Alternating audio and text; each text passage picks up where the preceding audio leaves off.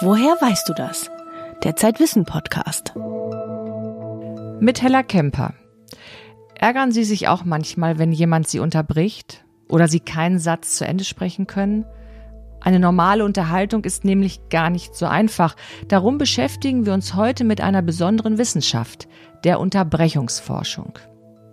Der Jahreszeit angemessen geht es außerdem um Badeseen. Irgendwie muss man sich ja abkühlen, also sind wir einfach mal abgetaucht. Doch jetzt folgen wir erst einmal meinem Kollegen Max Rauner an die Käsetheke. Es geht ums Kilogramm. Wenn Sie an der Käsetheke im Supermarkt 200 Gramm Gouda kaufen, woher nehmen Sie dann eigentlich die Sicherheit, dass es wirklich 200 Gramm sind? Dumme Frage, könnte man meinen. Die Waage hat es ja so gezeigt. Aber können wir der Waage vertrauen?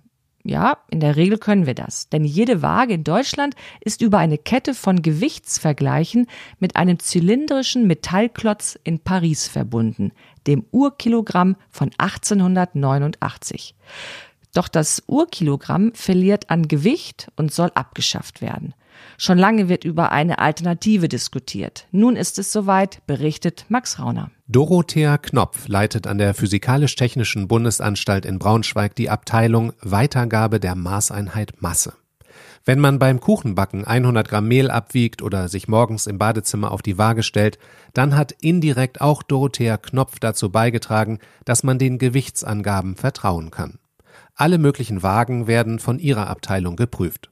Dafür brauchen die Masseexperten viel Platz. Also da ging ein Gleis hier rein und hinten wieder raus und das ist im Prinzip die Wegeplattform, wo wirklich früher Waggons gemessen wurden oder später auch ganze Fahrzeuge. Und deshalb heißt das Ding Gleiswaage, Gleiswagenhalle.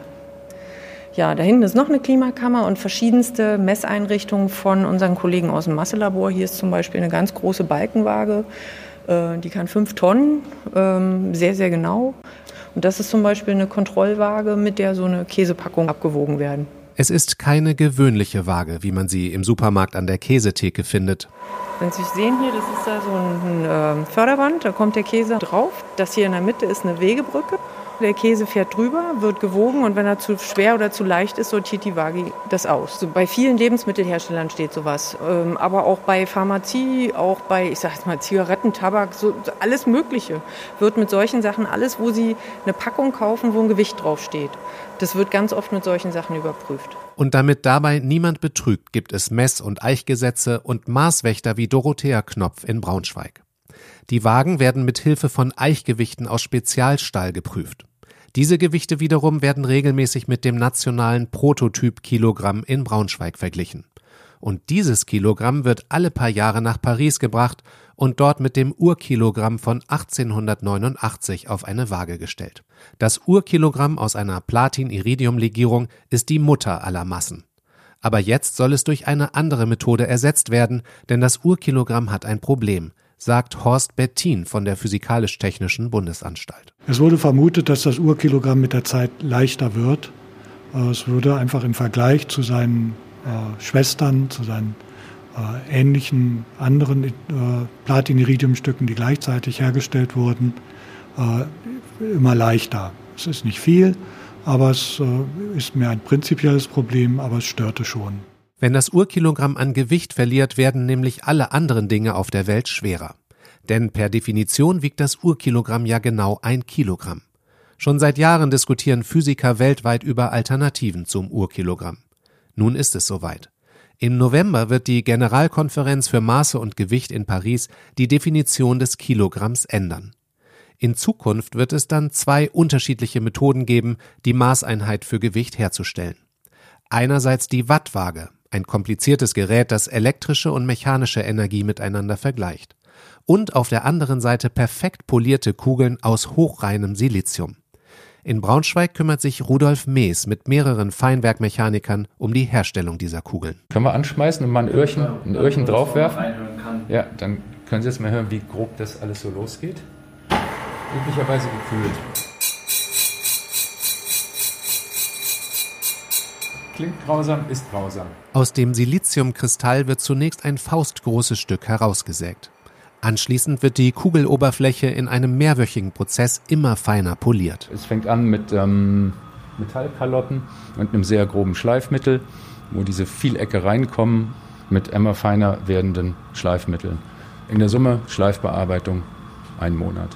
Würde man die Erdkugel mit ähnlicher Präzision herstellen, wären die höchsten Berge und das tiefste Tal nicht größer als ein erwachsener Mensch. Eine Million Euro kostet die Herstellung so einer Kugel. Ein Teil der Summe geht nach Russland. Dort wird das sortenreine Silizium mit Hilfe von Zentrifugen hergestellt, die früher Uran für die Atomwaffenproduktion angereichert haben. Die Braunschweiger Siliziumkugeln sollen nun das Urkilo als Massennormal ablösen. Denn ihre Masse lässt sich sehr genau bestimmen. Dafür ermittelt man mit Hilfe von Röntgenstrahlung den Abstand der Atome im Siliziumkristall und mit Hilfe von optischer Messtechnik das Volumen der Kugel. Man zählt damit indirekt die Siliziumatome. Die PTB möchte die Kugeln an ihre Partnerinstitute in aller Welt verkaufen. Das Urkilo von 1889 ist Geschichte. Wird man im November an der Käsetheke etwas davon merken?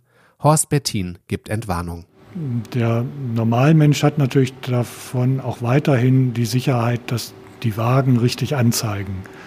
Sonst wird äh, ein Normalmensch äh, das kaum jemals bemerken. Und wir hoffen auch, dass niemand merkt, dass es jetzt eine neue Definition gibt, jedenfalls nicht an der Waage, die er benutzt.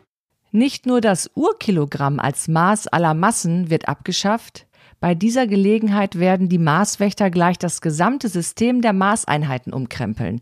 Die sieben Basiseinheiten Meter, Kilogramm, Sekunde, Ampere, Candela, Kelvin und Mol werden neu definiert. Warum dieser Schritt ein Jahrhundertereignis ist, erklärt Max Rauner im aktuellen Zeitwissen Magazin. Die Welt bekommt ein neues Koordinatensystem, heißt sein Artikel. Menschen reden miteinander. Das ist selbstverständlich, oder? Bei genauerer Betrachtung wird die normale Unterhaltung aber zur Präzisionsarbeit. Kaum hat ein Sprecher seinen Satz beendet, beginnt schon der nächste zu erzählen, meist ohne dem anderen ins Wort zu fallen. Die Pause zwischen den beiden Rednern ist nur rund 200 Millisekunden lang, haben Sprachforscher gemessen. Es geht um die Wissenschaft des Unterbrechens. Wann wird eine Unterbrechung als unhöflich empfunden? Welche Auswirkungen haben Macht und Geschlecht auf eine Unterhaltung? Warum unterbrechen Kinder ständig ihre Eltern? Esther McBell hat das Wort. So, einen Satz in dieser Sendung ohne zwischenstaatlichen Kirchen nicht stoppen. Ich komme doch nicht zu Wort. Lassen Sie mich jetzt auch mal ausreden. Ich würde Sie gerne doch jetzt mal unterbrechen. Stopp, stopp, stopp. Was soll denn stopp. das? Nein, nicht nein, nein, nein. Talkshows im deutschen Fernsehen. Manchmal wirken sie wie ein Wettbewerb, sich möglichst oft gegenseitig ins Wort zu fallen. Jemanden an der richtigen Stelle zu unterbrechen, ist ein menschliches Bedürfnis, das in manchen Gesprächssituationen als Machtinstrument missbraucht wird. Das sagen Sprachforscher, die sich Alltagsdialoge genauer angehört haben. Antje Meyer ist Direktorin am Max-Planck-Institut für Psycholinguistik. Sie erforscht die subtilen Mechanismen des gegenseitigen Unterbrechens. In der Regel stellt man sich vor, dass ein Gespräch flüssig verläuft. Das heißt, dass der eine spricht und dann wieder der andere. Das heißt, man muss vorher abschätzen können, wie lange der andere vielleicht noch sprechen möchte und dann seine eigene Äußerung kurz vorher planen und zum rechten Augenblick lancieren sozusagen. Und das geht manchmal schief. Dann sprechen zwei Menschen gleichzeitig, weil der eine eine längere Pause seines Partners als Ende seines Beitrags missdeutet. Die Forscher haben festgestellt, dass es nur in fünf Prozent der Sprecherwechsel zu solchen Überlappungen kommt. In der Sprache stecken viele Hinweise, sogenannte Cues, die verraten, wann der nächste Sprecher an der Reihe ist. Neben Grammatik und Inhalt des Gesprochenen spielt auch die Sprachmelodie eine Rolle. Also wenn ich etwa im Laden stehe und sage, ich möchte zwei Brötchen, äh, drei Hörnchen und ein Milchbrötchen, dann hört man aus dem und, diesem letzten Wort, dass da eben nur noch ein einziges weiteres Item kommt. Und man hört auch aus der Stimmablenkung und ein Milchbrötchen, dass der andere bald zu Ende ist. Und damit kann man dann schon mal anfangen zu planen. Es gibt andererseits solche Äußerungen am Ende wie findest du nicht auch oder nicht oder nicht wahr oder so, wo man den anderen auffordert, seine eigene Meinung zu geben. Und das sind natürlich auch sehr gute Cues, dass man bald an der Reihe ist. Nicht immer sind Unterbrechungen unhöflich. Sie können auch Zustimmung und Interesse am Thema ausdrücken. Problematisch werden sie dann, wenn einer der beiden Gesprächspartner nicht mehr zu Wort kommt. Die Psychologin Han Lee hat Gespräche zwischen Ärzten und Patienten analysiert und dabei festgestellt, dass Patienten, denen ständig das Wort abgeschnitten wird, die Empfehlungen des Arztes häufig ignorieren.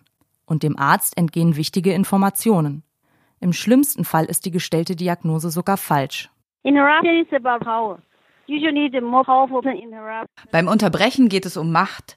Normalerweise unterbricht die überlegene Person die Unterlegene und lässt diese nicht zu Wort kommen. Die überlegene Person glaubt, mehr zu wissen und benutzt Fachbegriffe, die die andere Person nicht versteht. Das ist ein generelles Problem. Ich denke, dass Patienten für ihre Rechte kämpfen sollten, ob beim Arzt oder gegenüber dem Vorgesetzten. Wenn man keine Machtposition innehat, sollte man einen Weg finden, seine Meinung zu sagen. Anders verhält es sich im Falle des US Supreme Court, erzählt die Linguistin Deborah Tannen. Dort wurde beobachtet, dass männliche Anwälte die hierarchisch höher gestellten Richterinnen deutlich häufiger unterbrechen, obwohl sogar gesetzlich geregelt ist, dass kein Richter und keine Richterin unterbrochen werden darf. Diese Richterinnen werden von Menschen unterbrochen, die ihnen nicht nur untergeordnet sind, sondern auch abhängig sind von ihrem Wohlwollen. Das ist empörend. Alle, die sich das angehört haben, sind genauso schockiert wie ich. Männer unterbrechen Frauen häufiger als umgekehrt, zeigt die Forschung. Das ist nicht nur bei Gericht der Fall, sondern in zahlreichen Situationen im Beruf und im Alltag. Women in positions of authority are in a double bind. Frauen in Machtpositionen stecken in einem Dilemma. Wenn sie so reden, wie man es von Frauen erwartet, sei bescheiden, widersprich nicht, wenn du unterbrochen wirst, gib einfach nach, unterbrich niemand anderen, dann werden sie unterschätzt und erscheinen nicht selbstbewusst. Wenn sie aber so reden, wie man es von einer Autoritätsperson erwarten würde, assoziiert mit einem Mann natürlich, werden sie als zu aggressiv wahrgenommen. Es ist zum Verrücktwerden. It's maddening. Wer viel redet und den anderen nicht zu Wort kommen lässt, dem raten die Forscherinnen abzuwarten, bis das Gegenüber seinen Satz beendet hat.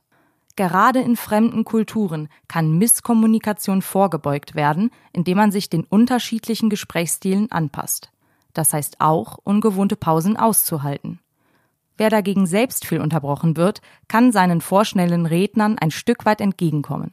Also sich mehr zutrauen, Fragen stellen und selbst unterbrechen. Die nächste Unterbrechung kommt bestimmt. Ein Beitrag von Esther McBell. In der aktuellen Zeit-Wissenserie beschäftigen wir uns mit Charisma und dem Geheimnis der guten Ausstrahlung. Dazu gehört das Auftreten, das Aussehen und auch das Reden.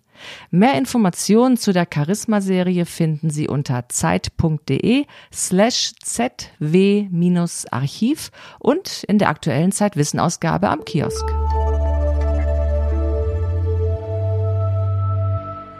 In der Zeit gibt es eine besondere Seite, die mein Kollege Jan Schweizer verantwortet, die Infografikseite.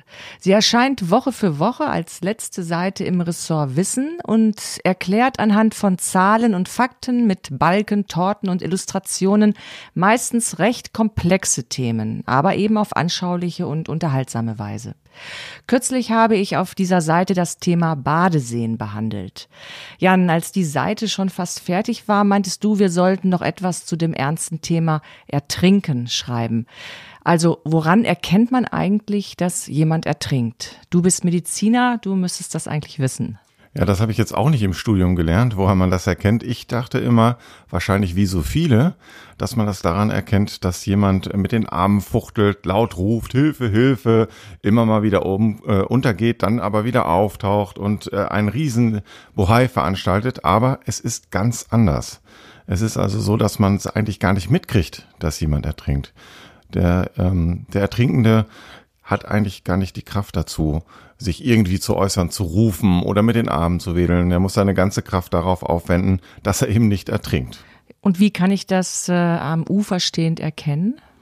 Am besten ist es, glaube ich, tatsächlich, wenn man jemanden beobachtet. Es gibt ja so Menschen, bei denen man vielleicht schon mal ahnt, ähm, der ist vielleicht gar nicht so gut drauf, der kann auch vielleicht gar nicht so gut schwimmen. Das sieht man dann ja schon, wenn er ins Wasser geht, wie der ins Wasser geht. Und wenn man so jemanden beobachtet, dann äh, erkennt man ja auch eine Veränderung. Und natürlich sind äh, besonders prädestiniert leider fürs Ertrinken Kinder, kleine Kinder, auch Jugendliche noch, die so ein bisschen übermütig sind. Äh, wenn man sich tatsächlich um dieses Thema kümmern möchte an einem Badesee, dann muss man, glaube ich, die Leute schon beobachten. Ansonsten ähm, ist es wahrscheinlich der pure Zufall, wenn es da keine Badeaufsicht gibt, äh, dass man jemanden äh, sieht, der ertrinkt. Aber dann tatsächlich äh, erkennt man es daran, dass, dass man wirklich nur noch einen Kopf sieht, vielleicht sogar nur noch einen Mund, der so gerade aus dem Wasser herausragt. Hm.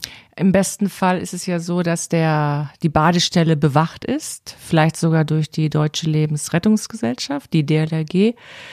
Ähm, ich habe mir auf der Infografikseite zum Thema Badeseen ja angeguckt, ähm, wo gibt es überhaupt Badestellen und was wird äh, an diesen Badestellen gemacht. Und da geht es ja nach der europäischen Badegewässerrichtlinie vor allen Dingen darum, ist das Wasser sauber? Ist es ein Badegewässer? Und dafür werden vor allen Dingen äh, Bakterien untersucht. Mhm. Äh, was kannst du als Mediziner dazu sagen? Welche Bakterien werden eigentlich genau untersucht? Es sind die alten Bekannten, nämlich die Fäkalbakterien, nach denen immer geschaut wird. Das sind so ähm, Marker quasi dafür, wie gut ein Badegewässer zum Baden geeignet ist. Aber was ich auch wiederum gelernt habe aus dieser Grafik ist, dass die Güte als Badewasser gar nicht unbedingt etwas damit zu tun hat, ob es dem See auch ökologisch gut geht. Ja, das ist was ganz anderes. Das eine ist die Badegewässerqualität, also ob das Wasser für uns Menschen gut ist. Das andere ist die äh, Wasserrahmenrichtlinie, die guckt, äh, welche Tiere und welche Pflanzen müssten eigentlich natürlicherweise in diesem Gewässer vorhanden sein und auch in welcher Menge. Und da hat man festgestellt, dass äh, nur ein Viertel der Gewässer so mit Pflanzen und Tieren belebt ist, wie es natürlicherweise sein sollte. Das heißt, umgekehrt, drei Viertel unserer Badeseen sind in einem ökologisch nicht guten Zustand. Und das, das klingt so ein bisschen paradox, ne? Das ja. eine hat ja mit dem anderen auch nicht unbedingt was zu tun. Ja, das ist das Erstaunliche. Man mag es erst gar nicht richtig glauben, aber das eine ist einfach Artenvorkommen und Artenhäufigkeit und das andere sind die ähm, Bakterien, die Parameter, die eben für ein äh, Badegewässer interessant sind. Und wenn ich jetzt so einen See, in, in so einen See reinschaue, ähm, dann ist das ja eigentlich immer für mich so als derjenige, der da gerne reinspringen möchte, immer ein Qualitätszeichen, wenn der klar ist, wenn ich auf den Grund sehen kann. Aber ökologisch gesehen ist das vielleicht gar nicht unbedingt ein Qualitätszeichen. Also, wenn ich überlege, ob ich in einem Gewässer schwimmen will oder nicht, äh, dann gucke ich, ist das Wasser trüb? Dann denke ich natürlich immer erst, trübes Wasser ist schmutziges Wasser. Das stimmt aber nicht. Ähm, die Trübung eines Gewässers kann durch Schwebpartikel, durch Schlick, durch Sand, feinen Sand entstehen. Also die Trübung eines Wassers sagt nichts über die Sauberkeit eines Gewässers ja, aus. Okay. Äh, was aber auch immer untersucht wird, neben eben den Bakterien, sind auch die, äh, ist der pH-Wert, ist die Temperatur, ist die Trübung und auch die Sichttiefe. Das heißt, es gibt so einen Pi mal Daumen-Richtwert für Badende, wenn ich in einem knietiefen Wasser stehe und ich kann meine Füße nicht mehr sehen. Ja dann sollte ich vielleicht nicht besser schwimmen. Nicht unbedingt, weil das Wasser dann schmutzig sein muss, aber in trübem Wasser sehe ich ja auch scharfe Gegenstände, die am Grund liegen nicht oder ah, okay. spitze Steine oder einen äh, Buhnenrest oder ja, gefährliche Gegenstände einfach, die ich nicht sehen kann, weil das Wasser zu trüb ist. Apropos mit den Füßen drinstehen und schwimmen. Ich weiß ja, dass du auch ganz gerne schwimmst und zwar nicht einfach im Freibad oder in irgendeinem Badesee, sondern in der Elbe. Und immer wenn ich da entlang fahre an der Elbe, und das tue ich nicht ganz selten, dann äh, frage ich mich, wie kann man denn in so ein trübes, wahrscheinlich auch dreckiges Wasser rein, in dem die Schiffe ähm, ihre, ihr Schweröl hinterlassen? Also äh, die Elbe ist kein Badegewässer. Äh, aber das hat den einzigen Grund nicht, weil sie schmutzig ist. Mhm. Sie hat nämlich Badegewässerqualität, sondern weil sie äh, ein Fließgewässer und ein Tidegewässer und hier im Bereich von Hamburg ist sie auch noch ein Hafengebiet. Das heißt also, allein schon, weil es ein, ein Hafengebiet ist, darf ich hier nicht schwimmen. Hinzu kommt, dass die Elbe ein Tidegewässer ist. Das heißt, wir haben Ebbe und Flut äh, von der Mündung bis Gesta. Das heißt, auch da verändert sich die Wasserqualität mhm. fortwährend. Mhm. Es Und die Strömung ist, glaube ich, auch nicht so ohne. Ja, ähm, man sollte sicherlich nicht empfehlen, in der Elbe zu schwimmen, aber wer es trotzdem tun will, sollte ein guter und erfahrener Schwimmer sein und äh, die Natur mit ihren Kräften respektieren. Jetzt wollte ich gerade fragen, genau so eine Schwimmerin bist du dann wahrscheinlich, weil sonst würdest du dich da nicht reintrauen. Ja, für mich ist es ein großes Vergnügen, in der Elbe zu schwimmen. Kann ich mir vorstellen, wenn man so gut schwimmt und die Natur genießt. In der aktuellen Ausgabe von Zeitwissen widme ich mich übrigens auch dem Element Wasser. In der Rubrik Junges und Altes Wissen stelle ich nämlich einen Forschungstaucher aus Rostock vor und eine junge Nachwuchstaucherin, die ab und zu auch gerne mal in einem Badesee tauchen geht.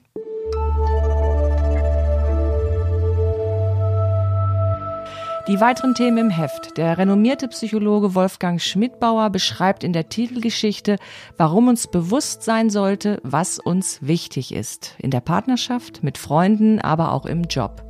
Im großen Zeitwissengespräch verrät der legendäre Choreograf und Hamburger Ballettdirektor John Neumeier, wie man eine Tanzkompanie mit vielen Solostars zusammenhält. Und der Bestsellerschreibende Förster Peter Wohleben, Autor unserer Tierfreund-Kolumne, weiß alles über den Regenwurm. Viel Freude beim Lesen. Wir hören uns in drei Wochen wieder.